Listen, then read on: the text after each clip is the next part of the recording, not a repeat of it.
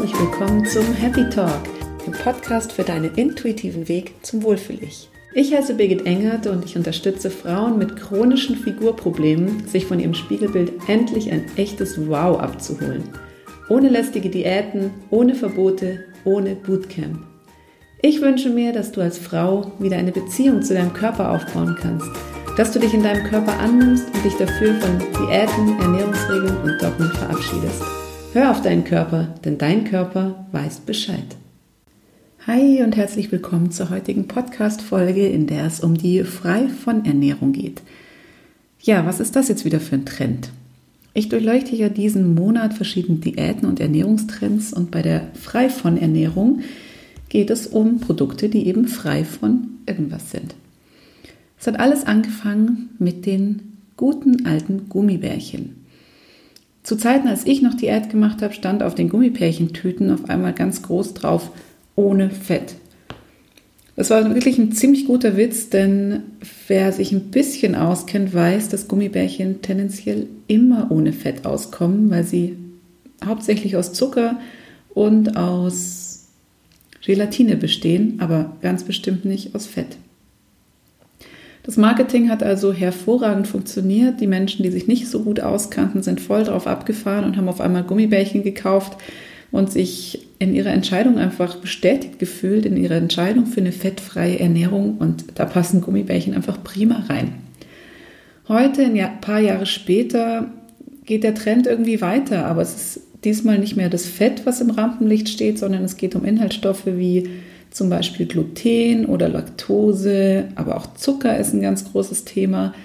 Und ich möchte heute in der Folge einfach mal hauptsächlich über Gluten und über Laktose sprechen und Ihren Überblick darüber geben, was es wirklich bringt, sich glutenfrei zu ernähren, ob es wirklich gesünder ist, sich glutenfrei zu ernähren oder auch laktosefrei und möchte dir da einfach ein paar Tipps mit an die Hand geben, was du tun kannst, wenn du jetzt nicht wirklich an einer Intoleranz oder einer Unverträglichkeit leidest, sondern einfach generell ja, versuchst, auf diese Produkte zu verzichten.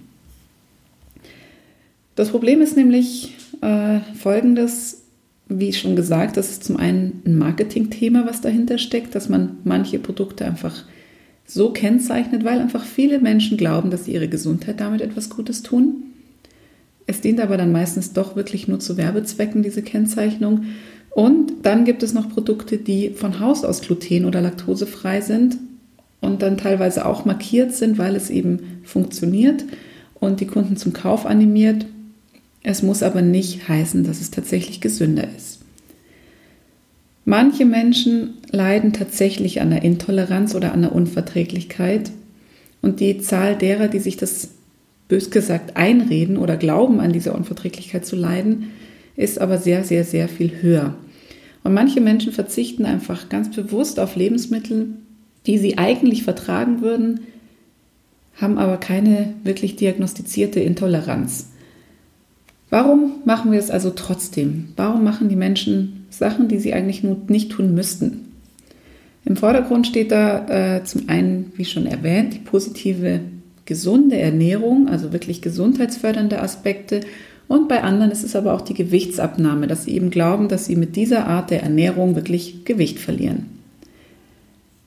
Jetzt ist es natürlich gut, wenn man Produkte meidet, bei denen man das Gefühl hat, dass man sie nicht so wahnsinnig gut verträgt. Aber ich finde immer noch wichtiger, dass man sich so ein bisschen damit auseinandersetzt und schaut, warum vertrage ich das Produkt denn nicht. Es ist ein bisschen auch nochmal zu differenzieren. Vertrage ich ein einzelnes Produkt nicht, also wie zum Beispiel eine rote Rübe, eine rote Beete oder irgendwas anderes, was mir einfach schwer im Magen liegt? Oder ist es wirklich so eine ganze Produktkategorie, die ich überhaupt nicht verarbeiten kann? Und genau wenn das der Fall ist, dass ich wirklich zum Beispiel Brot einfach nicht gut verarbeite, da Bauchschmerzen bekomme, Ausschlag bekomme oder was auch immer, dann sollte ich mal gucken, was ist eigentlich der Grund dahinter. Und das nicht einfach so, ja, nicht so willkürlich aus dem Speiseplan streichen, sondern wirklich mal gucken, was kann es denn sein. Denn wenn mir eine rote Beete nicht bekommt, dann ist es meistens auch schon so, dass mir der Geschmack irgendwie nicht unbedingt zutut. Dass ich schon von vornherein sage, hm, das lacht mich eigentlich nicht an, weil der Körper diese Signale einfach abstößt, damit wir es nicht essen, weil er genau weiß, dass es uns nicht gut tut. Also wirklich, wir haben da wirklich einen ganz, ganz schlauen Kompass in uns, der uns das mitteilt. Und deshalb ist es umso wichtiger, dass man hinschaut, wenn man was eigentlich gerne essen würde, was, wo man richtig Bock drauf hat und das aber dann richtig schwer im Magen liegt und einfach nicht gut für einen ist. Und genau dann ähm, kann man mal nachforschen, was da eigentlich dahinter steckt. Denn ganz viele Unver Unverträglichkeiten, die eigentlich gar keine wirklichen Unverträglichkeiten sind, die entwickeln sich mit der Zeit, also mit beispielsweise schlechten Ernährungsgewohnheiten und der Ursprung liegt ganz, ganz oft im Darm. Es kann zum Beispiel sein, dass ein Bakterienungleichgewicht vorherrscht aufgrund von einfach einer langfristig schlechten Ernährung oder bei meinem Sohn war es zum Beispiel so, dass er Antibiotikum nehmen musste über einen längeren Zeitraum und der Darm von ihm von Haus aus empfindlich ist und er dann ja längere Zeit auf Gluten verzichten musste. Und genau solche Beschwerden sind dann eben nicht mit einer wirklichen Unverträglichkeit, also im schlimmsten Fall mit einer Zöliakie zu verwechseln. Denn es gibt wirklich eigentlich nicht so wahnsinnig viele Menschen, die an dieser Zöliakie leiden.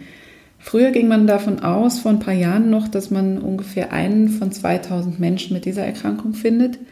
Heute ist es schon mehr geworden. Es ist eine Häufigkeit von 1 zu 100 ungefähr. Aber dieses volle Erkrankungsbild liegt wirklich nur bei 10 bis 20 Prozent der Betroffenen vor. Es ist zudem eine wirklich ernstzunehmende Krankheit, die richtige Probleme mit sich bringt, wenn man auch nur einen Hauch von Gluten an sich irgendwie bekommt. Also da darf noch nicht mal das Messer, mit dem ich das normale glutenhaltige Brot geschnitten habe, mit dem darf ich nicht das glutenfreie Brot schneiden, weil dann Spuren von dem Gluten an mein Brot kommen, an das Brot, von dem der erkrankt ist und das kann wirkliche Probleme mit sich bringen.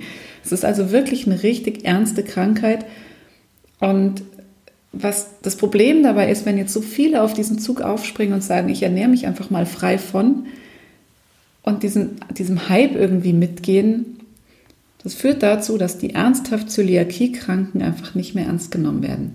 Und das ist mir deshalb so, so wichtig, dass da jeder, der sich das quasi einredet, einfach mal drüber nachdenkt, warum er auf Gluten, Gluten verzichtet oder auf Fructose auch verzichtet und ob es denn wirklich sein muss oder ob es vielleicht auch einen anderen Weg geht.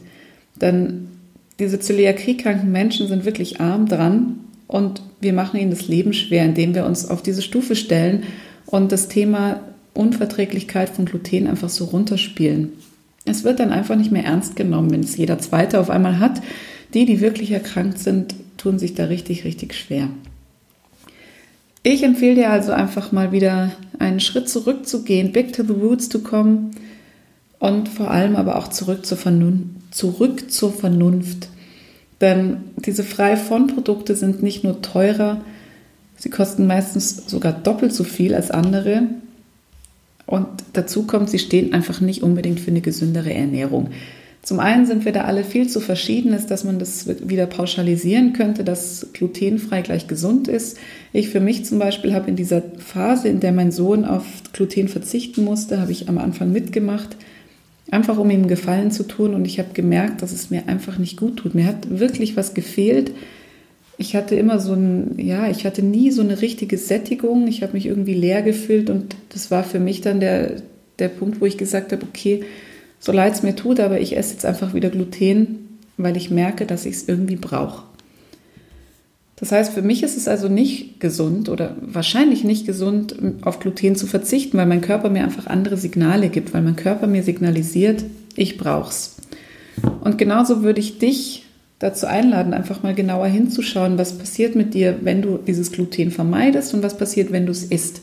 Schau einfach wirklich mal dahin, bei welchen Produkten was auftaucht und versuche einfach eine Lösung zu finden, die für dich gängig ist und machbar ist. Denn was passiert, wenn du jetzt Gluten bewusst vermeidest und äh, was, ja, was kann vielleicht auch als Nebeneffekt, als negativer auftreten? Zum einen ist es so, dass das Fehlen von Gluten natürlich zu einer Veränderung von dem Produkt führt, wenn das Gluten rausgenommen wird. Es hat dann meistens einen anderen Energiegehalt, das Fett wird höher, also der Fettgehalt wird höher, sobald ein Produkt glutenfrei wird, was es eigentlich von Haus aus nicht ist. Und die gesamte Nährstoffzusammensetzung kann sich verändern. So gibt es zum Beispiel glutenfreie Produkte, die einfach weniger Ballaststoffe enthalten, weniger B-Vitamine, weniger Magnesium, Zink, Eisen, als das einfach ein Produkt hat, hätte, was man als Vergleichsprodukt hernehmen könnte. Dazu kommt dann, dass viele glutenfreie Produkte, die einfach alternativ, also äh, industriell hergestellt werden, mit verschiedenen anderen Inhaltsstoffen gepimpt werden sozusagen, damit sie schmecken und damit sie eine gewisse Konsistenz bekommen. Und da sind dann Konservierungsstoffe dabei, Aromen und sämtliche Zusatzstoffe, die wir so eigentlich nicht brauchen. Und genau da rate ich eigentlich auch immer den Finger, die Finger davon zu lassen, egal ob jetzt glutenfrei oder nicht, weil all diese Zusatzstoffe einfach dazu führen, dass wir unsere inneren Signale nicht mehr so gut wahrnehmen können. Und auch wenn die Produkte auf den ersten Blick eine gesündere Alternative darstellen, würde ich dir wirklich raten, einfach genauer hinzugucken und vielleicht mit einfachen Mitteln und Methoden zu einer leichten Unverträglichkeit oder Intoleranz entgegenzuwirken. Die folgenden Tipps kann ich dir wirklich mit an die Hand geben. Kauf erstmal frische Lebensmittel. Das ist so, so, so wichtig. Einfach wieder Lebensmittel, die aus der Natur kommen und vor allem auch Produkte, Lebensmittel, die aus der Region kommen, die nicht schon um den halben Globus gereist sind und die auch der Saison entsprechen. Also wirklich was, was wir aktuell in dieser Zeit gerade, in der wir leben, ja, anbauen und ernten können. Es muss nicht immer die, die Erdbeere im Winter sein zum Beispiel. Der Spargel gibt es die Spargelzeit ist jetzt bald vorbei. Also brauche ich ihn auch nicht mehr unbedingt in meinen meine Ernährung zu integrieren. Also wirklich nur die Produkte, die aktuell bei uns in der Region wachsen. Und dann koche auch frisch und versuch vielleicht so zu planen, dass du auch mal vorkochst oder Dinge so zu Hause hast, dass du eben Vorräte anlegen kannst. Das, die Vorratshaltung ist ja das A und O, also dein Kühlschrankinhalt, dein Vorratsregal entscheidet quasi über deine wirklich gesunde Ernährung. Und dann geht es beim Essen darum, dass du wirklich schaust, dass du bewusst isst und dass du auch gut kaust. Denn jeder Bissen, den du in deinem Mund schon ordentlich gekaut hast, das erleichtert deinem Magen und deinem Darm einfach enorm viel Arbeit. Denn das, was du an Vorarbeit geleistet hast, muss dann im Magen und im Darmtrakt nicht mehr so wahnsinnig stark verarbeitet und durchgekaut werden sozusagen und hilft für die Verdauung ungemein. Dann würde ich dir raten, bei Brot und auch bei allen anderen glutenhaltigen Lebensmitteln unbedingt auf die Qualität zu achten. Denn das Getreide braucht einfach Zeit, bis es, ja, bis es was Richtiges wird. Der Discount-Bäcker wirkt ja meistens auch, mit dem wir backen täglich mehrmals frisch. Aber leider ist es einfach nur eine fertige Tiefkühlmasse, die dann in den Ofen kommt. Und es ist wirklich weit, weit, weit entfernt von dem, was bei einem Biobäcker passiert. Denn da hat das Brot noch Zeit zu gehen, es hat Zeit und einen nötigen Reifeprozess einfach hinter sich, der von dem Getreide verlangt wird und den, den, das Getreide auch braucht. Und alles, was zu schnell und zu hektisch geht, wird dann einfach in deinem Körper nachträglich wahrscheinlich äh, gedeihen und führt einfach dazu, dass du einen Blähbauch bekommst oder bestimmte Dinge nicht so gut verträgst wie andere. Wenn du jetzt doch Beschwerden bekommst, dann reicht es manchmal auch temporär einfach auf die Dinge zu verzichten auf die Produkte, wo du das Gefühl hast, du kriegst Beschwerden. Und da würde ich dann aber auch wirklich empfehlen, total konsequent zu sein und das für zwei, drei Wochen mal durchzuziehen. Und wenn es dann nicht besser geworden ist, dann wirklich unbedingt mal zu einem Arzt gehen oder einem Heilpraktiker, vielleicht auch einem Darmspezialisten, um einfach zu gucken, was ist der Hintergrund. Was ja, was, was passiert da in mir, dass ich diese Produkte nicht mehr vertrage? Und ich kann dir versprechen, man kann es wirklich in den Griff bekommen und man kann es lösen. Also ich hatte auch eine Zeit, wo ich bestimmte Lebensmittel einfach nicht so gut vertragen habe, wo ich Bauchschmerzen bekommen habe. Und es war dann irgend so ein dämlicher Hefepilz, der sich in meinem Darm angesiedelt hat. Und mit einer Darmsanierungsaufbaukur war das dann nach ein paar Wochen gegessen. Und ich habe das Problem nicht mehr. Ich kann jetzt wieder alles essen. Und manchmal ist es wirklich eine einfache Sache, die dir aber das Leben erleichtert und dich einfach von dieser frei von Ernährung befreit. Genau. Ähm, wenn du jetzt keine wirkliche Diagnose hast, dass du Zöliakie hast oder auch eine, eine Milchallergie zum Beispiel, dann würde ich dir trotzdem unbedingt davon abraten, einfach komplett auf die Sachen zu verzichten. Es spricht jetzt nichts dagegen, wenn du auf natürlich glutenfreie Produkte zurückgreifst natürlich. also zum Beispiel Linsennudeln oder Kichererbsennudeln. Aber ich würde wirklich nicht dazu raten, einfach komplett auf glutenfreie Produkte zu verzichten langfristig. Denn manchmal ist es so, dass sich eine Unverträglichkeit dann erst entwickelt, wenn der Körper sozusagen entwöhnt wird. Und es ist nicht nur bei Gluten so, sondern es kann auch bei Laktose so sein. Und es ist ja schon fast schon ein Trend neuer, dass man auch Gluten, äh Quatsch, laktosefreie Milch zu sich nimmt, weil sie einfach ein bisschen süßer schmeckt und man dann keinen Zucker mehr braucht. Habe ich jetzt schon ganz oft gehört. Aber wirklich, ich rate dir davon ab, denn wenn du die normale Kuhmilch eigentlich gut verträgst, dann macht es einfach wenig Sinn, bewusst darauf zu verzichten, weil der Körper dann Laktose einfach schlechter abbauen kann und dann erst Probleme entstehen, wo vorher einfach gar keine sind oder waren. Wenn du nicht so viel Milch konsumieren willst, dann mach es vielleicht so, dass du ab und zu mal eine Hafer- oder eine Mandelmilch einsetzt, statt immer nur die Kuhmilch. Und schau unbedingt auch bei der Kuhmilch, dass du einfach auf biologisch Biomilch zurückgreifst, weil sie einfach von glücklichen Kühen stammt und besser schmeckt und mehr Nährstoffe enthält. Und am besten natürlich Frischmilch, die nicht schon zigmal abgekocht wurde, so wie die schöne Tetrapack Haarmilch, die es immer zum Superschnäppchen gibt.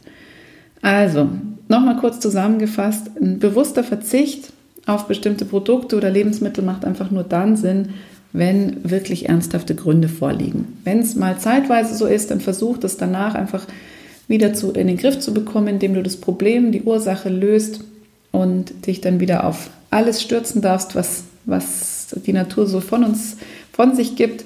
Und ansonsten ist es aber wirklich eher als Trend zu sehen und es muss einfach nicht jeder Trend mitgemacht werden. In diesem Sinne, hör auf deinen Körper, denn du weißt ja, dein Körper weiß Bescheid.